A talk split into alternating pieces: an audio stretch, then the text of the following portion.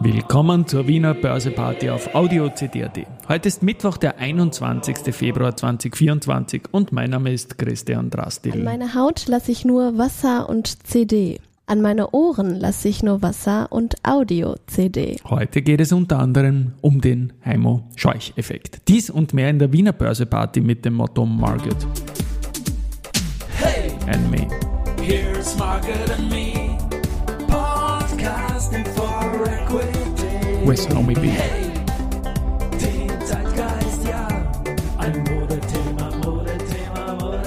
Ja, die Börse als Modethema und die Februarfolgen der Wiener Börseparty sind präsentiert von Wiener Berger und Schwabe, Lei und Greiner.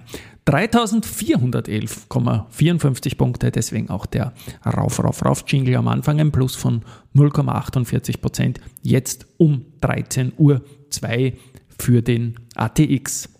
Gewinner, Verlierer wieder aus dem 38 Titel umfassenden Private Investor Relations Universe.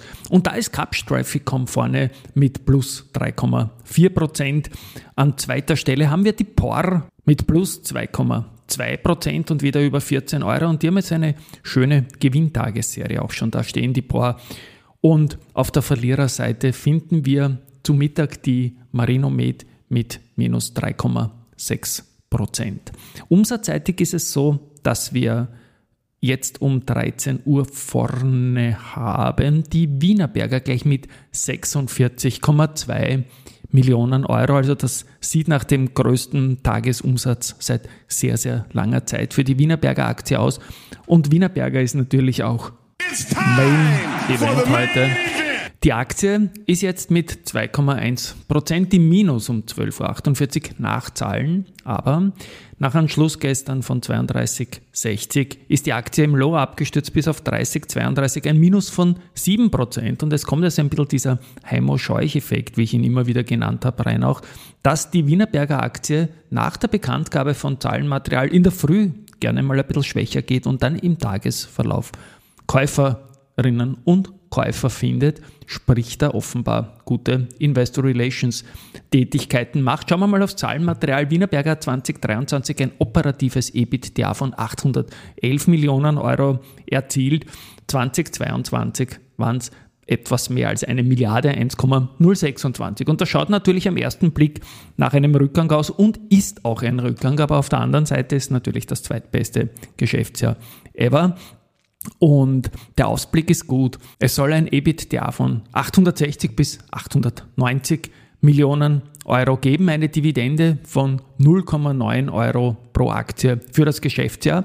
Und die Wienerberger, ja, die hat natürlich in der Früh stark korrigiert. Man darf aber auch nicht vergessen, dass die vor Marktstart Year to Date der beste Titel an der Wiener Börse war. Also hier in Summe eine spannende Gemengelage. Und die Riesenumsätze sind natürlich spannend. Die einen oder anderen werden in der Früh rausgegangen sein und andere sind eingestiegen. Also insofern glaube ich eine, eine gute Sache, weil der Rückgang von minus 2% jetzt in Wahrheit fast schon keiner mehr ist. Dann hat auch Capstraficom Zahlen geliefert und zwar, die haben einen ebenfalls leicht gesunkenen Umsatz und zwar 4% runter auf 400 Millionen Euro. Aber Capstraficom ist nach diesen Zahlen trotzdem der Tagesgewinner am Vormittag in dem Private Investor Relations Universe. Der, der Meilenstein im Vorjahr war natürlich die Einigung im Schiedsverfahren Autoticket mit der Bundesrepublik Deutschland und das hat einen Mittelzufluss bislang von 79 Millionen gebracht, der sich schon mit 72 Millionen Euro im EBIT gezeigt hat. Gut, es konnte, und wir haben das immer wieder berichtet, auch äh, in der Vergangenheit, ein verbesserter Newsflow gebracht werden. Man konnte zahlreiche neue Projekte gewinnen und das Unternehmen selbst spricht von einer profunden Basis für weiteres Wachstum. Insofern also da eine gute Geschichte. Und dann haben wir noch Research. Kepler Chevreux bleibt beim Buy für Valneva, geht mit dem Kursziel von 9,2 auf 7,8 Euro Retour. Ist noch immer fast eine 100% Chance. Raiffeisen Research bestätigt Kaufen für AT&S, mit dem Kursziel von 34 auf 30 Euro. Heute eine etwas kürzere Folge. Für morgen kann ich schon ankündigen, das wird eine längere Folge werden in der Wiener Börse Party. Tschüss und Baba.